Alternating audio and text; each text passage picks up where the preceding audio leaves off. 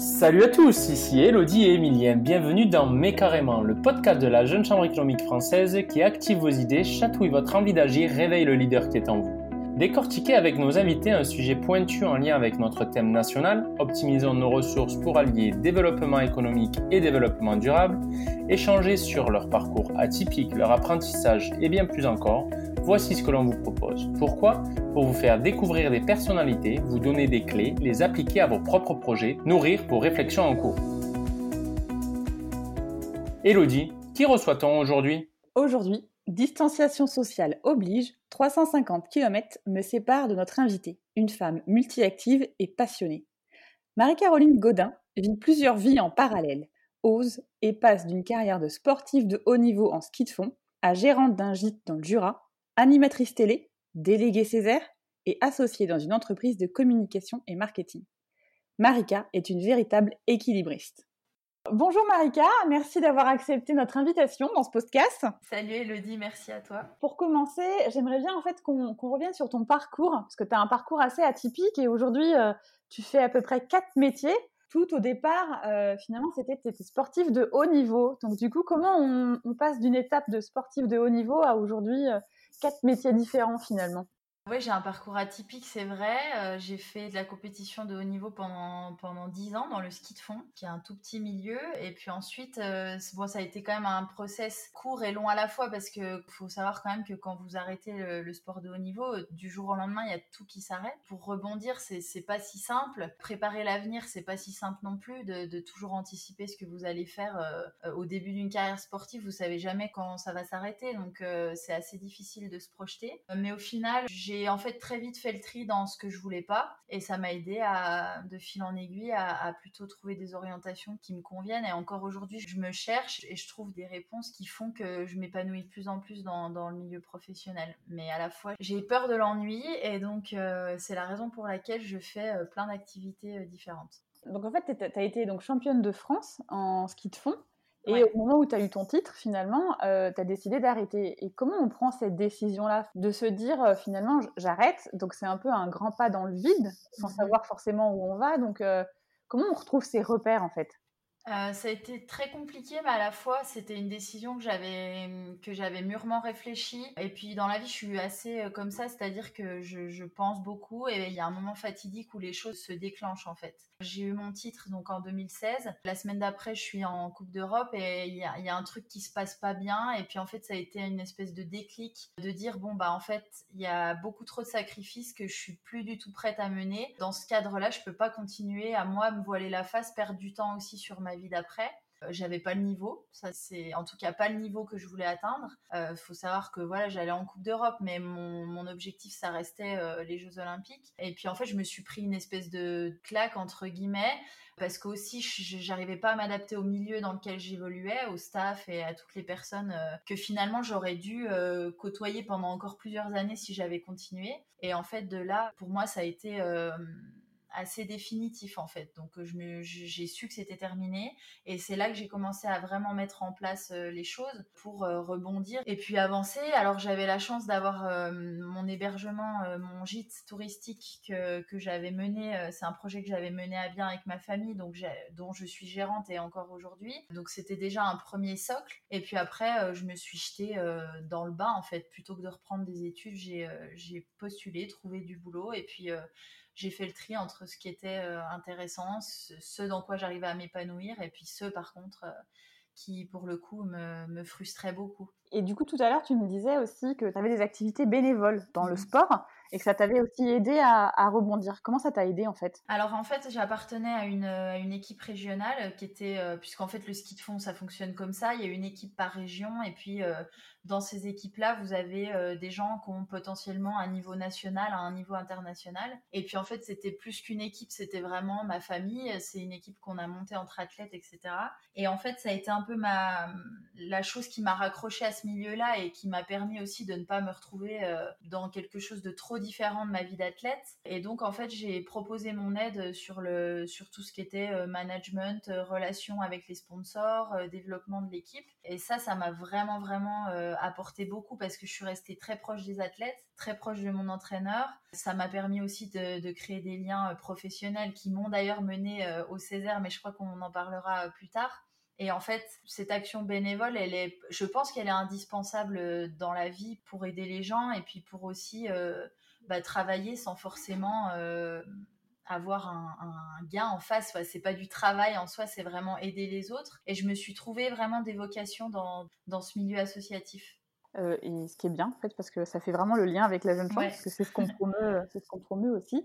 Et euh, aujourd'hui, dans, dans, tes activités que, que, tu fais là aujourd'hui, est-ce qu'il y a des choses que tu as gardées? Enfin, j'imagine que oui, de, de, ton, de ton parcours euh, de sportive, des, routines ou des choses que finalement tu, tu, tu as gardées parce qu'elles te, elles te sont utiles et euh, qui sont peut-être simples et que finalement tout le monde pourrait peut-être mettre en, œuvre au quotidien? Bah Déjà, je continue de faire quand même pas mal de sport, beaucoup moins qu'avant, c'est certain, mais euh, j'ai quand même euh, ce truc-là qui est indispensable à ma vie pour être bien dans ma tête, mais bien dans mon corps. Et puis, je, pense que d'être bien avec soi-même, c'est l'essentiel pour être bien avec les autres. Donc, donc ça, ça fait déjà partie des... Cette hygiène de vie, en fait, m'a appris... Enfin, je l'ai apprise grâce au sport et je continue de, la mettre en place. Et puis après, c'est des méthodes d'objectifs, d'avancer avec des objectifs, euh, d'arriver à, avancer en se disant qu'on n'a pas toujours euh, le gain de ce qu'on de ce qu'on met en place dans la vie et, ça rend euh, je pense que ça rend humble malgré tout de savoir que l'échec c'est une option. Et puis aussi c'est quand on sait que l'échec est une option et qu'on ne supporte pas de perdre et eh ben on se donne les moyens de, y arriver à tout prix. Et puis oui je pense que dans mon organisation générale euh, d'avoir des, gros moments de, je, sais travailler extrêmement bien dans le stress c'est même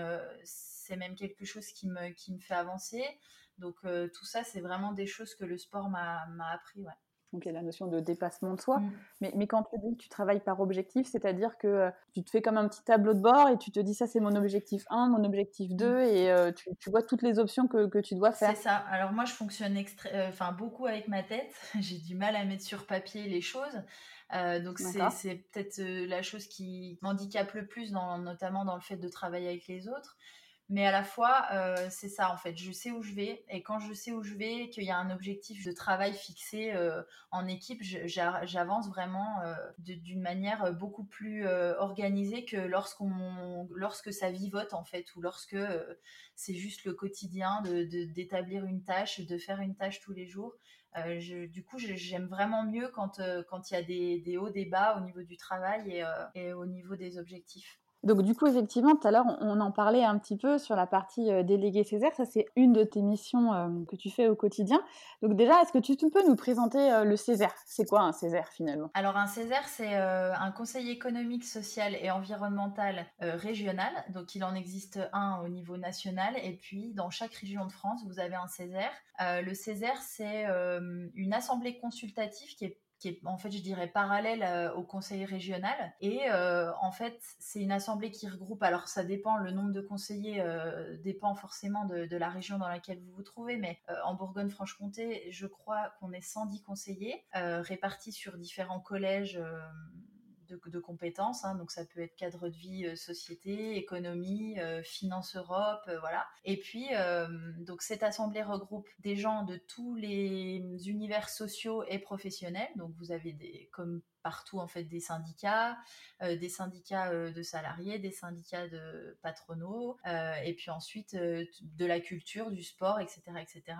On se retrouve donc sur plusieurs réunions par mois et euh, notre, notre objectif, en fait, c'est de, donner des avis euh, sur euh, les orientations politiques de, la région Bourgogne-Franche-Comté. Donc, on pas, on ne vote pas entre guillemets des lois ou des choses, mais on donne des avis, on vote des avis qu'on transmet ensuite à la, présidente de la région Bourgogne-Franche-Comté et qui s'en sert ou ne s'en sert pas ou tire des choses utiles pour orienter sa politique. Et donc, du coup, toi, tu es personnalité qualifiée, c'est ça? C'est ça, ouais. J'ai été nommée euh, en tant que personnalité qualifiée bah, suite à mon parcours de sportif de haut niveau, euh, parce que j'étais une femme aussi, euh, jeune, donc je pense que ça, ça a joué. Et puis, gérante aussi d'un meublé de tourisme, j'avais donc un, pied dans, dans l'économie touristique. Et puis, venant du Haut-Jura, c'était aussi... le Haut-Jura est très peu représenté, donc c'était aussi un argument Mais moi, je connaissais pas du tout le Césaire. Euh, et euh, du coup, je, te le disais tout à l'heure, en fait, moi, j'ai été. Euh, c'était lors d'une intervention dans le cadre de, mon association qu'il y a, quelqu'un qui, était déjà au Césaire qui est venu me voir et qui m'a parlé justement de, de cette assemblée et qui m'a dit écoute, il y a très peu de chances que ça marche, mais on ne sait jamais. ton profil est vraiment intéressant, tu t'exprimes bien, etc. Donc crois en toi, postule et puis on verra bien. Et en fait, la bonne surprise a été que sur les quatre personnalités euh, qualifiées, mon nom figurait. Quoi. Et du coup, au niveau des actions, tu travailles sur quel sujet finalement? Alors moi, je suis euh, dans deux commissions euh, qui sont cadre de vie société et économie emploi. Donc euh, jusque-là, c'est plutôt explicite. Euh, on travaille sur euh, comment améliorer le, cadre de vie des, citoyens de Bourgogne-Franche-Comté. ça peut être de l'accès à la santé, de l'accès à la culture, au sport bien entendu. Et puis l'économie emploi, ça regroupe bien bah, tout ce qui est acteur économique de la région. on parle aussi beaucoup du fait qu'on soit une région transfrontalière, donc ça peut être des échanges économiques avec les pays transfrontaliers. C'est assez divers en fait. Soit on est sollicité par la région sur un sujet bien précis. Donc, par exemple, en ce moment, avec le Covid, c'est euh, gestion de crise du Covid. Donc, sur tous les échelons de la société, on est tous sollicités. Chaque commission est sollicitée. Donc, ça va de l'enseignement à la santé, à euh, euh, justement à comment on va relancer l'économie. Et puis ensuite, y a, on peut aussi s'auto-saisir de sujets sur lesquels on veut travailler. Donc, typiquement, demain, je pourrais proposer aux conseillers de, de travailler, je sais pas moi, sur les outils pour communiquer à distance au sein du Césaire, par exemple. Je crois que la jeune chambre a, des bons tuyaux sur ça, donc voilà, ça peut être ce genre de, sujet. Euh, toutes ces expériences-là, parce que finalement, euh, donc je l'ai pas dit, mais tu es aussi donc présentatrice télé d'une émission télé où tu participes à des compétitions pour pouvoir vivre la compétition, on va dire, de l'intérieur. Tu es ambassadrice aussi de la marque de ski Rossignol. Ouais, tout à fait. Associée dans une boîte aussi de, communication et marketing. Tous ces métiers-là, c'est des opportunités que toi, tu t'es créées parce qu'à un moment, tu as pris une décision d'arrêter, en fait, c'est ça? En fait, euh, c'est ça. Moi, je suis quelqu'un qui, euh, dans la vie, euh, alors on me dit souvent que j'ai de la chance. Je pense que la chance, quand ça se, ça se répète de cette manière, c'est ça se provoque aussi. Alors, pas toujours consciemment, et ça, c'est quelque chose que je comprends seulement maintenant. Mais, mais je reste persuadée que quand on arrive avec un projet, quand quelqu'un vous téléphone avec un projet, faut être apte à dire oui, euh, malgré tous les bouleversements que ça peut engendrer. Donc je dirais qu'il y a des profils de personnes qui seraient peut-être incapables de faire ça parce que ça bouleverse toute une vie.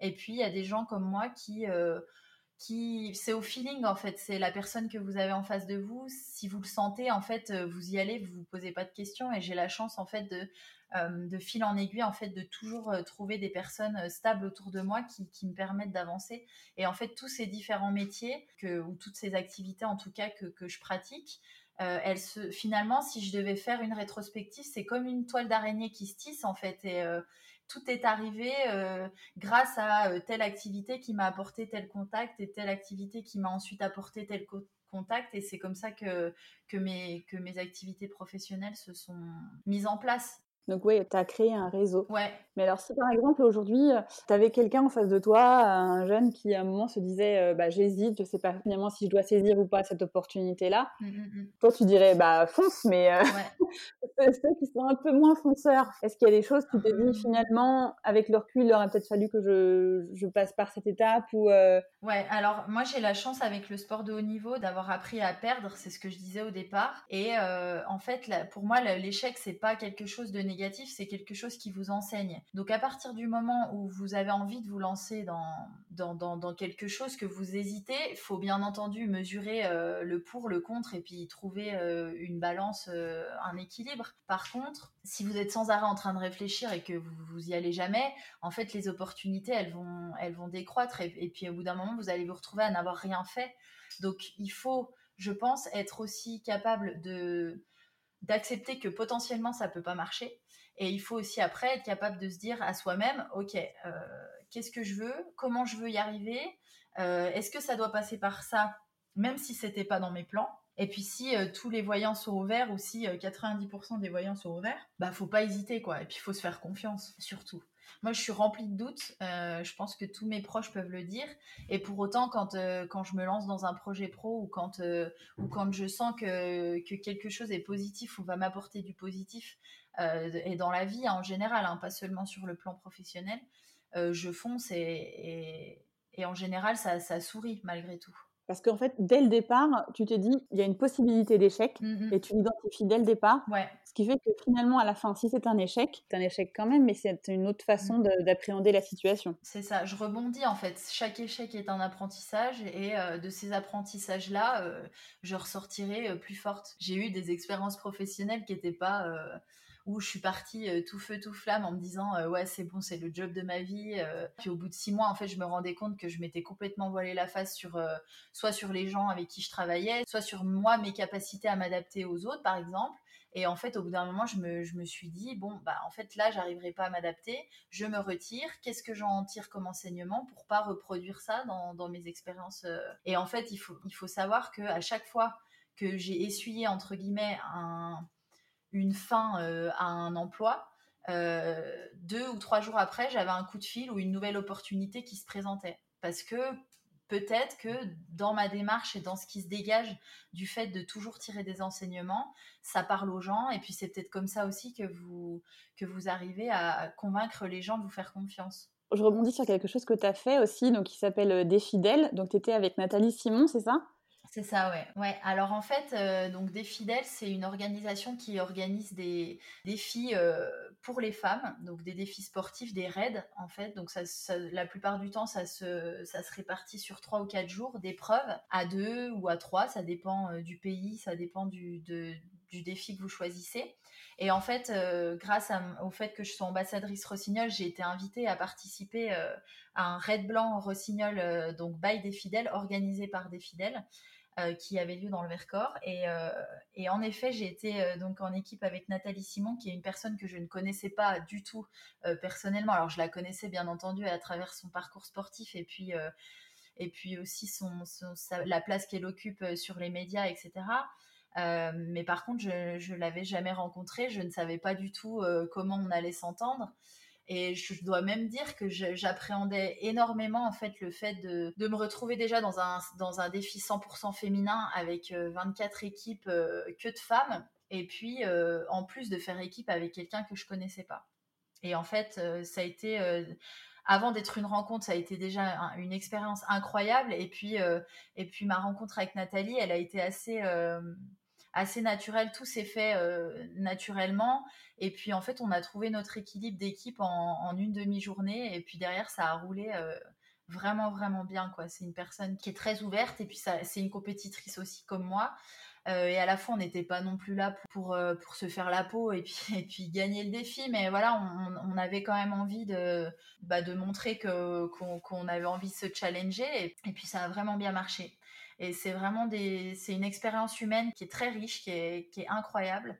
Euh, il y avait 40 femmes venues, pareil, hein, de, tout- de tous les milieux sociaux, professionnels. Il y avait des anciennes athlètes de haut niveau. Il y avait bah, des célébrités comme Laurie Tillman, euh, Nathalie euh, ou euh, Justine Hutto, notamment de la marque euh, Respire. Et puis après, il y avait euh, par exemple des médecins, euh, des femmes en rémission de cancer, euh, des jeunes, des moins jeunes, euh, des sportives, des pas du tout sportives. Et du coup, chacun y va de sa compétence et partage avec l'autre. C'est exactement ça. Et en fait, c'est là où moi j'ai été surprise parce que j'étais habituée au monde de la compétition où euh, vos adversaires, euh, vous les regardez pas. euh, Enfin voilà, vous les regardez que qu'une fois que la compète est terminée. Là, c'était pas du tout ça. Et pourtant, j'avais moi cette appréhension-là hein, d'être dans un truc euh, de compète à fond. Et en fait, pas du tout. euh, les, les, sportives ont soutenu euh, les, les personnes qui étaient un petit peu moins sportives. Il y a eu une entraide, euh, un partage. Et, puis à la fois, il y avait quand même cet esprit. c'était pas, c'était pas, pardon l'expression, mais c'était pas cucul la praline quoi. Il y avait quand même vraiment des vraies épreuves sportives. Et pourtant, il y avait une vraie. c'est comme si on se connaissait toutes en fait. Et c'est ça qui était vraiment très enrichissant. Est-ce qu'il y a dans ton parcours un mentor ou quelqu'un qui t'a accompagné et qui, bah, voilà, est un peu ta boussole, entre guillemets, quand tu te dis, tiens, là, j'hésite, je le rappelle, ou tu toujours fonctionné un peu comme tu dis au feeling, en fait? Alors, c'est une question qui est difficile. Je suis très indépendante depuis toute petite, hein, même au sein de ma famille. Donc finalement, j'ai pas vraiment de, pilier qui me suit depuis des années. Je suis plutôt ouverte aux autres, donc j'essaie de, prendre un peu euh, des expériences de chacun, de, peser le pour et le contre. Je pense qu'on a autant à prendre des, jeunes que des moins jeunes, et puis euh, des gens, des novices que de ceux qui sont experts, et donc je me ferme pas non plus au, seul conseil d'une seule personne, et, j'essaie de, en fait, d'apprendre de, tous les milieux, de, toutes les personnes que je peux, euh, que j'ai la chance de côtoyer. Et le Césaire, notamment, est très intéressant pour ça, en fait. Oui, ça, te permet d'avoir aussi une vision un peu plus régionale aussi, finalement, des actions euh, qui sont menées. C'est ça. Ça, je, voulais en parler aussi parce que je pense que c'est important. Euh, le Césaire m'a appris euh, le fonctionnement de notre système, alors politique, même si l'Assemblée est, est, apolitique. malgré tout, vous, vous, comprenez un petit peu mieux les, les échelons de la société.